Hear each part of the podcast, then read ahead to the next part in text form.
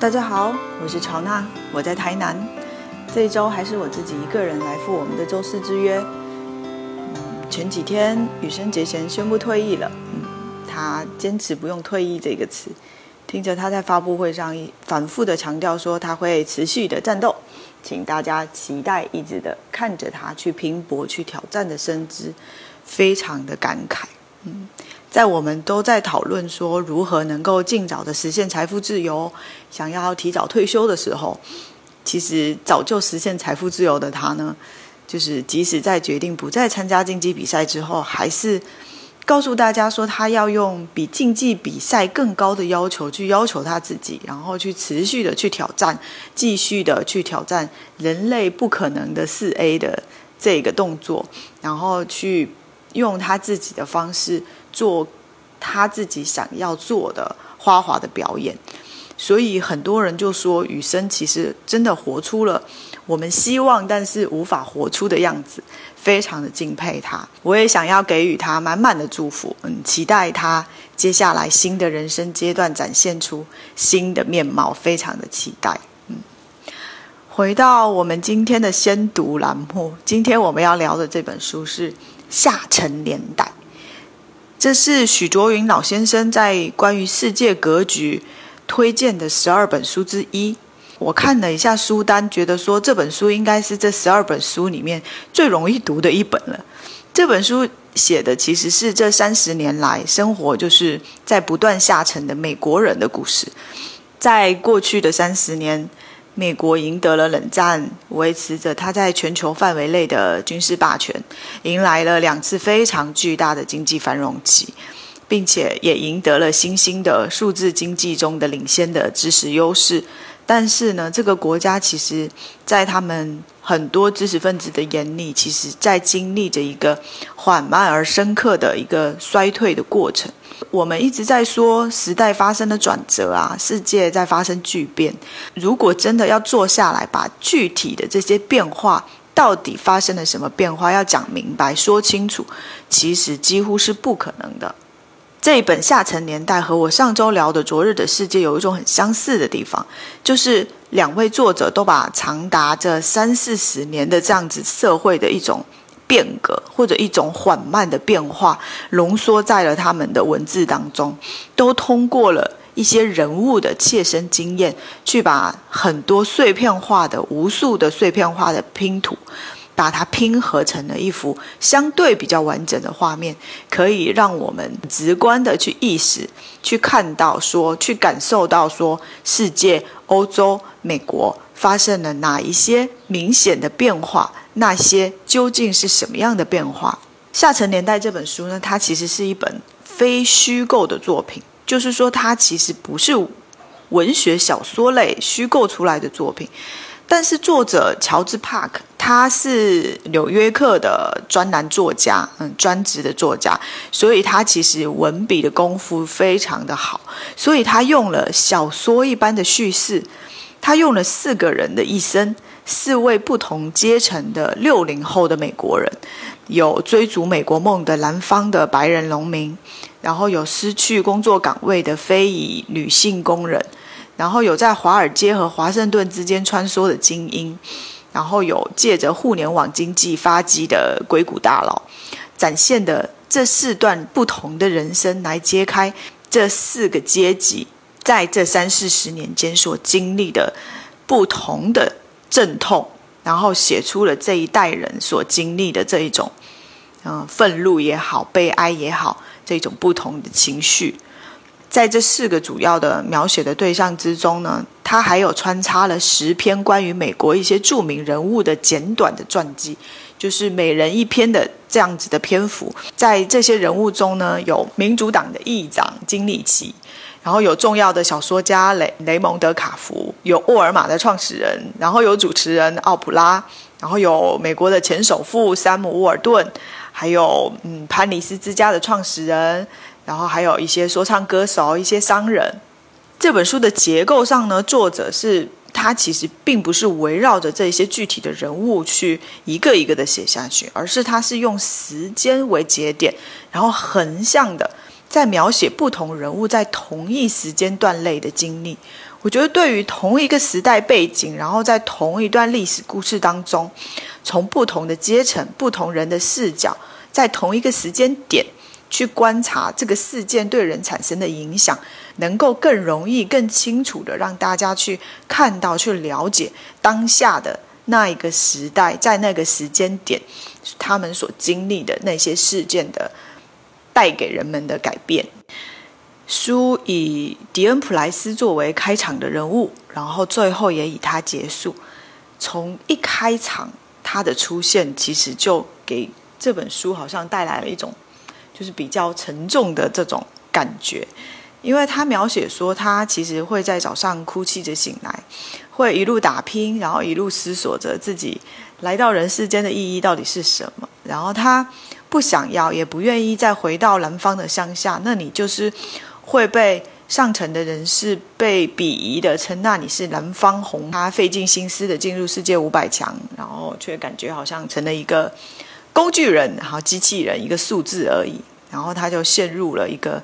非常大的谎言。其实这个谎言也是我们这个时代其实很多人都会面临的，就是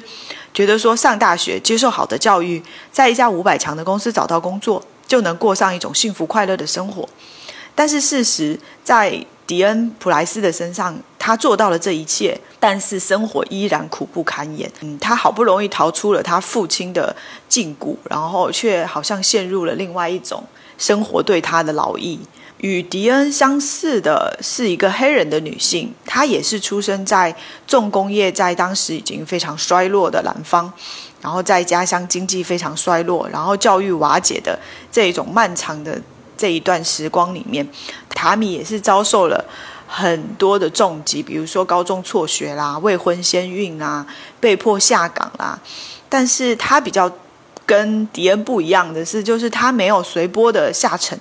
他一面承受着成为单亲母亲的这一种压力，一面去考取社区大学，努力的去创业。在他六十岁的那一年，塔米最后就蜕变为一位颇具影响力的领导人，带领着他的团队走向了白宫，为恢复社区旧日的秩序还有元气而不断的去努力。除了这两个来自社会相对比较底层的人物之外呢，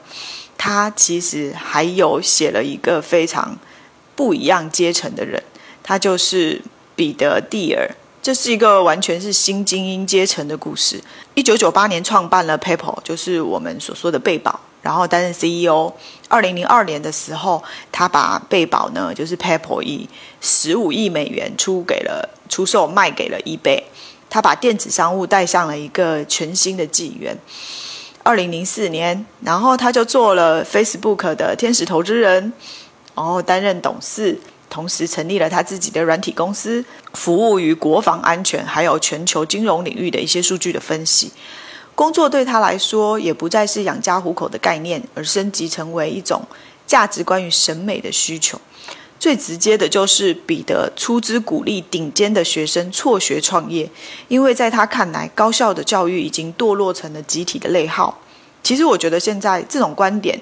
应该很多人都有。嗯，在当时的时代的速度超越了生产关系的适配速度，个体要面对的不确定性如指数般的增长。那么，想要得到最大的确定性的话，就需要在一个任何可能成功的微小的概率上去下赌注。其实我也会觉得说，现在当下很多人愿意去冒风险，在一些很小的事情上去下赌注，希望一夜暴富。我觉得这种想法其实跟彼得蒂尔。的这一种想法其实是不谋而合。在一个有着最大不确定性的时代里面，想要去获得一种最大的确定性，就是想要把生活抓在自己的手里的这一种感觉。然后，这一位 Facebook 的天使投资人，在二零零二年的全球疫情、经济停滞的状况下，他仍然实现了个人财富的翻。他的故事呢，就是一个新版的美国梦，好像就是在启示大家，不管在什么样的经济的情势状况下，人的奋斗和聪明的智慧仍然会发挥作用。嗯。美国虽然在下沉，但是变化好像永远都在发生，机会永远都有。在书中四位主要的故事人物之中，还有一个人叫杰夫，杰夫是比较特别的。作者通过他其实是想要打开一个完全不同的阶层的的故事的大门。他在一九七九年的一次演讲中，就是迷上了拜登。当时还是学生的时候，杰夫就经常会写信邀请拜登到学校去演讲。然后他成为华尔街精英的十年之后，他也没有忘记拜登。然后最终他决心放弃优渥的工作，搬进华盛顿一处很破败街区的地下室。然后他开始在投资银行、在白宫、在国会之间穿梭，然后成为幕僚、成为律师、成为政治说客。政治说客其实是一份就是非常美式的一一个职业，就是公司或者是客户他会支付给这些政治说客，就是邀请他们参与国会。然后跟国会的一些议员啊进行互动，然后催生他们去推出一些对公司比较有利的政策，然后批准一些提议，这样子的类似这样子的工作。书中呢，通过杰夫的视角，让我们可以看到美国的国会山这样子一个跟我们平常的生活完全体验完全不一样的一个政治体系的一个运作的过程。当时年轻的拜登因为不愿意参加慈善晚会，不愿意参加筹款，所以在选举中就一败涂地了。这可以让我们看到说，其实在美国的政治里面，支持政客走向权力顶峰的，仍然就是筹款啊、数据啊，还有人脉，然后左右逢源的这些政治明星，他通过金融巨头的资助。然后可以紧紧的去获得权利，可以紧紧的去抓住权利，然后这些权利的受益者呢，反而又反过来成为这些愿意投资的金融巨头中的一部分。但在这个过程之中，普通的选民群众就被精心的设计困在了意识形态的这种茧房之中，政治倾向就非常的固执，然后越来越狂热，然后这种狂热呢，就催生出了一个。更加隔离的社会，更加分裂的、割裂的社会，就走到我们看到的贫富分化，然后就会产生不满情绪，然后就来到民粹思潮这样子一个恶性循环里面。有一次在竞选活动中的时候，一位印第安的女性就告诉他说：“你每四年就只关心我们一次。”这句话深深的进入了他的内心，完全灼穿了他。所以他决心想要去追讨金融危机的始作俑者，就是华尔街。然后他就去参与了占领华尔街的运动。然后当时杰夫年近四十岁了，他曾经非常努力的想要使人生的轨迹围绕着政治，围绕着拜登打转。但是他终究去接受了说，政治其实会让说。他后来发现令他失望的还有司法的部门，还有律师，还有会计，还有华尔街的这一些永居的阶级阶层，他们永远都不可能，也不愿意真正的对他们自己动刀。就是永远不可能有真正的改革临到他们自己的头上，所以他们所倡导的那些改革的决策就被一拖再拖，哪怕是对于他这个一直在权力、在白宫、在政治、在投资银行之间游走的这样一个政治说客非常有经验的人，即使对他这样子的人来说，他其实也感觉到一种无力，最终。只是以就是主张拆分大银行的一个修正案遭到投票的否决而结束了。这一年就是金融监管一败涂地，美国的股市再次大崩盘，然后失业人数达到了当时战后大萧条来的最高点。目睹这一切之后呢，杰夫就以自爆的形式迎来了他属于他人生非常高光的时刻，就是他在纽约。联邦银行的媒体面前承认了金融危机的核心里面其实就是存在欺诈。他回顾了司法的失败，然后也提到了证券交易委员会的低能。他的这次行为完全真的是以自爆、自杀式的行为，想要去跟他所想要对抗的华尔街、对抗的司法政体、对抗的权利，自爆式的形式来对他们做出一些撼动吧。他被逐出了华华盛顿的永居阶级，但是一切都没有改变。然后拜登宣誓就职副总统，杰夫呢，他最后就飞往哥斯达尼加，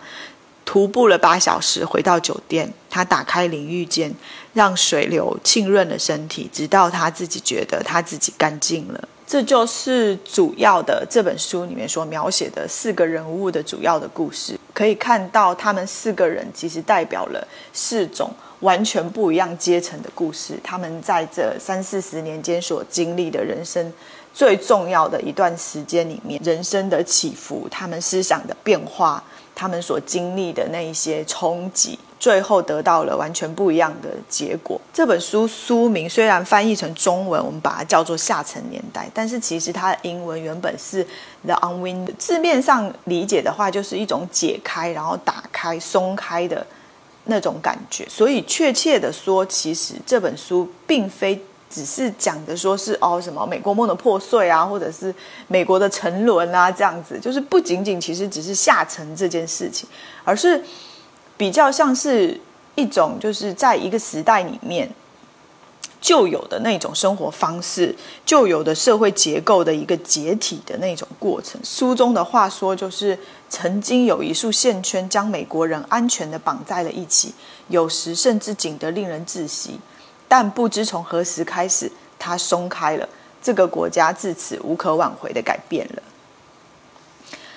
在许卓云说美国这本书中，今天的美他是这么说的：今天的美国正在解体，旧日熟悉的机构，如地方的小银行、工会、工厂的厂房、教堂以及地方活动主体的各种事务所服务的这些俱乐部，正在逐渐的消失。美国国内不仅有阶级的区别，还有人群之间的区别。个体也在寻找自己的属性和类别，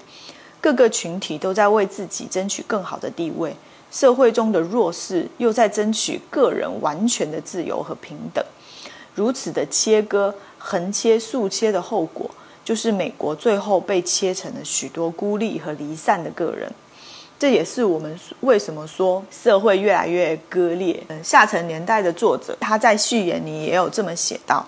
他说解体带来了自由，相比过去，它带来了更多的自由，以赋予更多的人离开的自由、归来的自由、改变人生和接受现实的自由、被雇佣、被解雇、涨高薪的自由、结婚和离婚的自由、破产、卷土重来和创业的自由。见风使舵、坚持到底和逃离废墟的自由，大获成功并开始吹牛的自由，以及悲惨失败然后再次尝试的自由。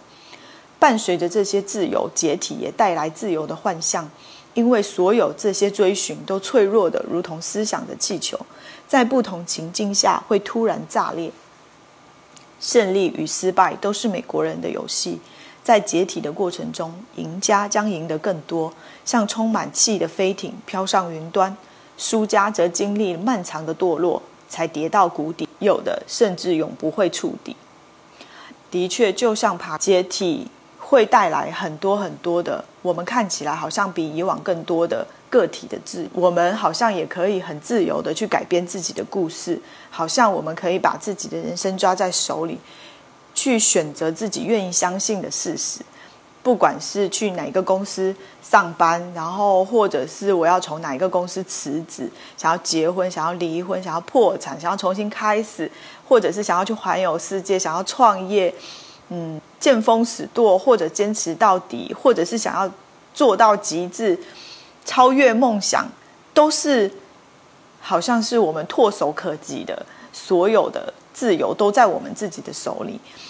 但是读完这本书就会觉得，这种自由感觉好像是我想象中非常孤独的一种自由。不管是从俄亥俄的内城啊，到硅谷，再到佛罗里达的那些豪宅啊，再到华盛顿的权力，在这本书里面，它涉及的这些不同的角色，我觉得其中都有一个非常大的共同点，就每个人。终归也只能依靠自己。自由的滋味，其实对不同阶层的人来说，真的是完全不一样的。就是在那种新自由主义的这种号角、这种狂热的号角之下，的确有一些精英的人士就走到了时代的巅峰，就成为了比如说百万年薪的一些金融分析师啊、一些软体工程师啊，或者是一些投资者啦、一些创业者。然而，但是。那其实只属于真的非常极少数的人。对于那些没有挤进上层的大多数人来说，其实自由的首要意义，往往是一种缺乏保障的生活，就是只能依靠自己生活。但是在个体没有办法得到制度性保障的时候，如果跟你说你自由了，其实并不能让你的处境变得更好，特别是弱势群体，他们会遭受到一种双重挫败的感觉，就是他。无法在这样子的状态下去实现成功，因为其实我们都知道，要去实现成功，其实需要非常多的条件。可能如果你出生在一个精英的家庭，成功对你来说可能就是唾手可得的事情。但是，当你真正的只是一个出生在底层的人，一个普通人，你要去实现所谓真正精英定义里面的那种成功的生活，成功的。身份或者成功的地位的话，那不是每个人都能够做得到的。如果他们一旦无法实现人生所谓的成功的话，一旦失败，他们不能归咎给社会，不能归咎给政治制制度，不能归咎给任何外在的原因，只能归咎在他们自己的自身。这就是让人非常绝望的一件事情。这其实也跟我们之前先读有一期，我们聊到《成功的反思》这本书里面所提到的问题是一样的，就是教育被认为是公正的均衡器，提供了必要的一些知识啊、态度和价值观，但是呢，富裕的父母是有时间、精力还有金钱来塑造他们自己的小孩子，给他们更好的教育、更好的社会的活动，一般的家庭很难做到。大学的扩招促使更多的阶级的年轻人进入高校，但是在这些高等教育的框架里面，其实依然出现了一种越来越固化的，就是以这种阶级为基础的不平等的发展的趋势。而这种阶级背景对于上大学、上一流大学的影响是非常持久的。那一些精英阶级的学生，可能更有可能会进入高校，他们所选择、所要学习的。那一些嗯科系可能是将来收入更高的，但是对于底层的底层出身的普通的学生，就面临到进退两难的进步。就是上大学对他们来说就是一个获得好工作的唯一的希望，但是读大学让他们能够获得的，只是好像只是一些毕业之后一些低廉的回报，就是最基本的最低的。薪资的这样子的一些工作，在这种自由主义、新自由主义的这种号角、这种倡导之下，然后就是美国梦所讲的这些逻辑，就是会把最后的结果归因为你不够努力，因为他拥抱并散发着一种好像积极向上的成功学的这种信条，就有意识的淡化了制度性还有结构性带给人们。带给不同的人们的差异，然后很微妙的去抵消了底层的群众的一些诉求。这种观念其实非常的吸引人。其实，在育儿的过程中，很多时候我们都会跟小孩子说，做不到这件事，代表说你真的没有努力，你真的不够努力。其实。大部分的人很自然的都会受到这种观念的吸引，好像我们可以把人生紧紧的握在自己的手里，就是我们可以凭借纯粹的意志力，去克服社会还有经济，或者是世界，或者是时代带给我们的一些实现人生当中的一些障碍。不管碰到什么障碍，我们好像都可以解决。就好像从小的时候，我们接受的教育大部分都是，比如说什么愚公移山啊这一种，就是人定胜天的这一种感觉。嗯，在帕克描写奥普拉的这一小这一小篇文章之中，其实就可以读到这一种思维模式的核心。只要你下定决心，你就能成为你想要成为的一切。嗯，这句话我们其实很常很常听到，也很常感受到它的意思。但是帕克就觉得奥普拉的这个哲学就是说，嗯，因为生命中不存在随机的痛苦，所以奥普拉让观众找不到任何的借口。也就是说，你一旦失败，就不能归咎于任何外在的东西，你只能归咎在自。这也是成功的反思里面这本书里面抛出的一个问题，就是你只要努力，就有机会成功的社会，就真的实现了平等和正义吗？《下层年代》这本书写的非常的激动人心，就是看起来也不会有特别多的障碍。虽然他写的是历史，但是他没有令人很厌烦的过于严肃，后也没有像我们从书的标题《下层年代》这个标题里面所感受到的那种丧或者是消沉，因为他采用了一种文学的文学性的叙事方式，所以他没有提供政策的建议，也不谋求说理，然后仅仅只是呈现了那个时代。人物每个人的命运和他们的经历，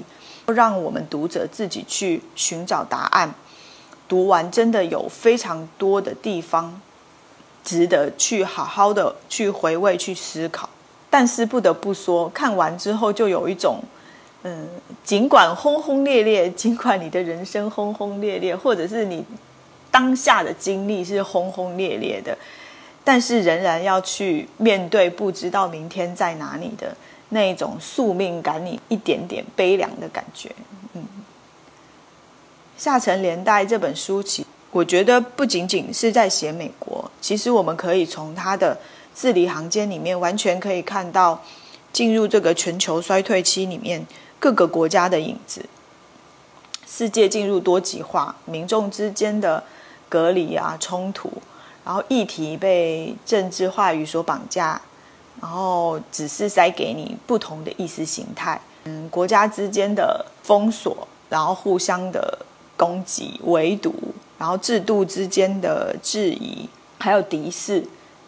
越来越激烈。其实这对全世界来说，难道不是一种下沉吗？对这种全世界的下沉，应该要做出什么样的回答？其实是我们全人类所有人每一个人需要在这个时代交出的作业，就像作者帕克说的：“分离和征服都不是站得住脚的未来，我们别无选择，只能一起生活。”